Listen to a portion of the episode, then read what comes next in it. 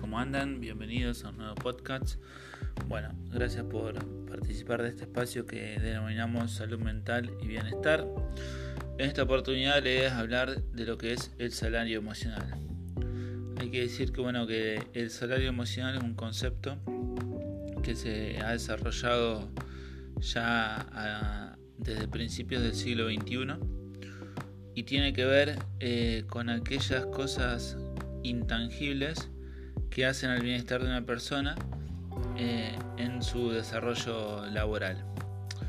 Es decir, cuando uno realiza un trabajo, eh, generalmente en relación de dependencia, no solamente importa el, salario económico, que, es relevante, que es importante, sino otras cuestiones que hacen a, a la vida emocional de la persona y al bienestar de la misma por ejemplo las relaciones interpersonales, el respeto, el trabajar en equipo, el tener tiempo libre, el tener una flexibilidad también a veces en el horario y en el, tiempo de trabajo, el reconocimiento que puede recibir esa persona en, el trabajo realizado, las oportunidades de crecimiento eh, y la posibilidad de, de establecer y realizar proyectos dentro de la organización son algunos de los aspectos que, tienen que ver con el salario emocional.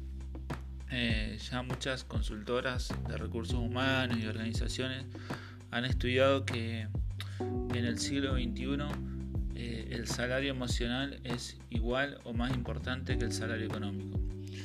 Eh, las empresas para poder motivar y retener a empleados que son eficientes y que son buenos, están trabajando justamente eh, en el aspecto emocional, en el bienestar, eh, como dije al principio, en aquellas cosas que son intangibles, pero que hacen que, el empleado eh, pueda sentirse bien, sentirse cómodo, sentirse feliz.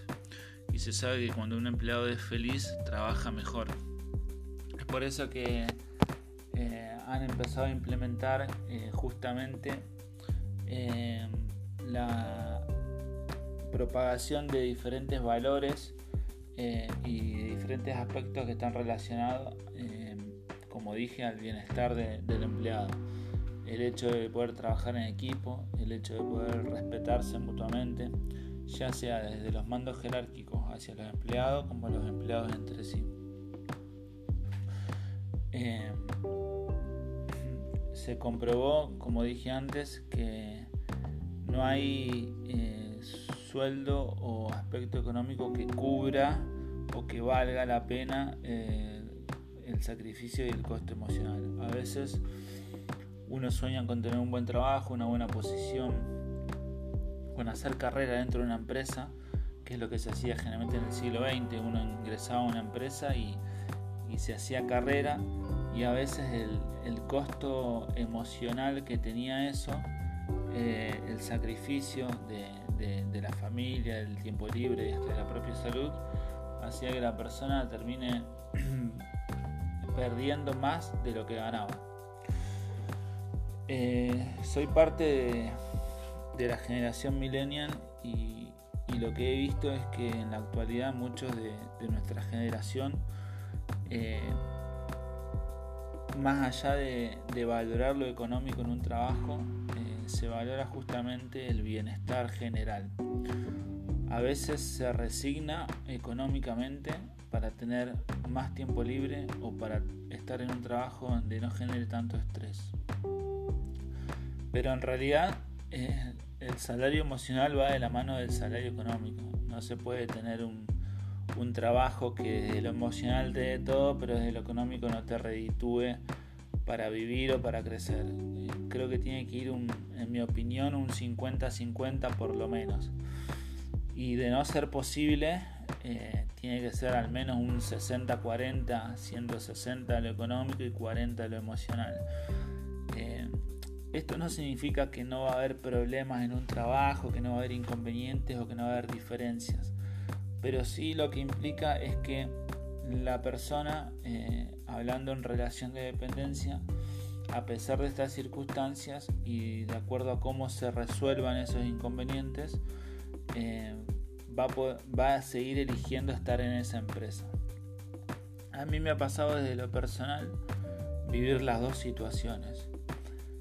Eh, yo estudié periodismo, me recibí y empecé a trabajar en un medio de comunicación y la verdad que era mi sueño trabajar en ese medio, eh, trabajar de lo que había estudiado, de lo que me gusta eh, y la verdad que lo hacía de lunes a domingo. Bien o mal, eso no, me toca a mí juzgarlo, pero estaba cumpliendo mi sueño con 21 años. Sin embargo, desde el aspecto económico no me redituaba y la empresa eh, no estaba pasando por un buen momento y no había una esperanza de poder crecer ahí adentro, como que, y que se justifique a veces eh, vivir así, trabajar así. Por lo cual eh, yo elegí, decidí dejar mi sueño de lado y buscar otra opción que tenga un rédito económico. Tal vez esa elección fue bastante drástica y tal vez yo no, eh, no luché mucho más por, por, por mi sueño, por mi objetivo, porque veía que en todos los medios de mi ciudad sucedía más o menos lo mismo. Se trabajaba mucho y se cobraba poco. Y estaba en una realidad donde ya era adulto y quería tener mi sueldo y poder cubrir mis gastos. Es por eso que lo cambié por un, trabajo que, que, no tenía que ver, que no tenía nada que ver, pero que bueno, que me daba una cierta estabilidad económica. Y ahí aprendí otro tipo de, de, valores. Eh, también fui, resigné tiempo de mi vida porque uno cuando trabaja en relación de dependencia trabaja 8 o 9 horas por día y es un tercio de, tu vida que entregas al trabajo.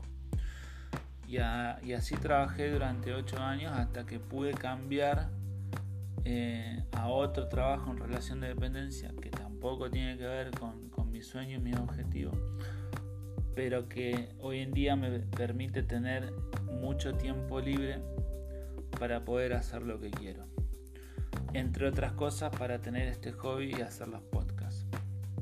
Y en este trabajo actual percibo el salario emocional porque hay una buena relación entre las partes, hay trabajo en equipo, eh, vuelvo a decir, hay una cierta flexibilidad horaria, tenemos que cumplir con una rutina, por supuesto, eh, pero eh, también cuando me ha tocado vivir problemas personales y tener que, que, faltar, eh, como quien dice, me han hecho el aguante y entonces eso también lo valoro mucho. Y en la actualidad eh, formamos un equipo de trabajo donde justamente eh, cada uno en lo suyo, pero trabajamos en equipo. Y, eso realmente hace al bienestar de la persona. Cuando vos sentís que en un trabajo te respetan, cuando sentís que valoran tu trabajo, cuando eh, te tratan bien, no significa que no te vas a equivocar. Vas a cometer errores, vas a tener situaciones o problemas, pero en el fondo vas a estar disfrutando de, ese trabajo. Y este concepto de salario emocional, salario percibimos las personas que trabajamos en relación de dependencia. Y es lo que decía antes, eh, es un aspecto que justamente manejamos los, que somos empleados. Yo considero que el que es autónomo, el que es emprendedor, en parte también debe atender ese salario emocional eh, para sí mismo. ¿A qué me refiero? A que a veces cuando sos emprendedor tenés otro tipo de rutina, tenés tus horarios, tenés eh, tus ingresos, pero no tenés creo que llegar al punto cuando trabajas freelance o cuando trabajas emprendedor, me parece a mí que tampoco es cuestión trabajar 24/7, a veces no tenés horarios, hay que tener un cierto orden, hay que tener una suerte de capacidad administrativa también porque no siempre contás con el mismo ingreso. En definitiva, eh, en el paréntesis este, nunca fui emprendedor, no sé si tengo la madera para hacerlo, pero creo que que es materia también para atender eh, justamente a ver qué tiempo se le dedica al trabajo y qué tiempo se le dedica al, esparcimiento o a otras actividades.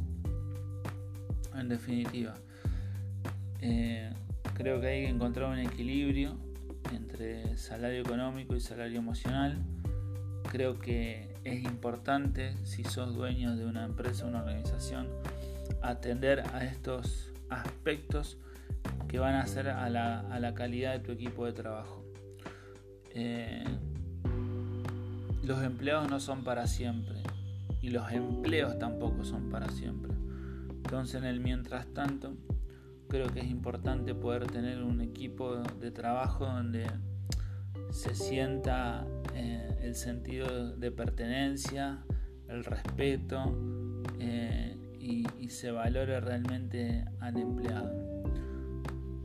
Espero que, este concepto les pueda servir y que sepan que, el trabajo es una parte de tu vida y que en algún punto hay que buscarle la vuelta también para que ese tiempo de vida que entregamos en el trabajo sea beneficioso no solamente desde lo económico, sino también desde el bienestar y desde la salud.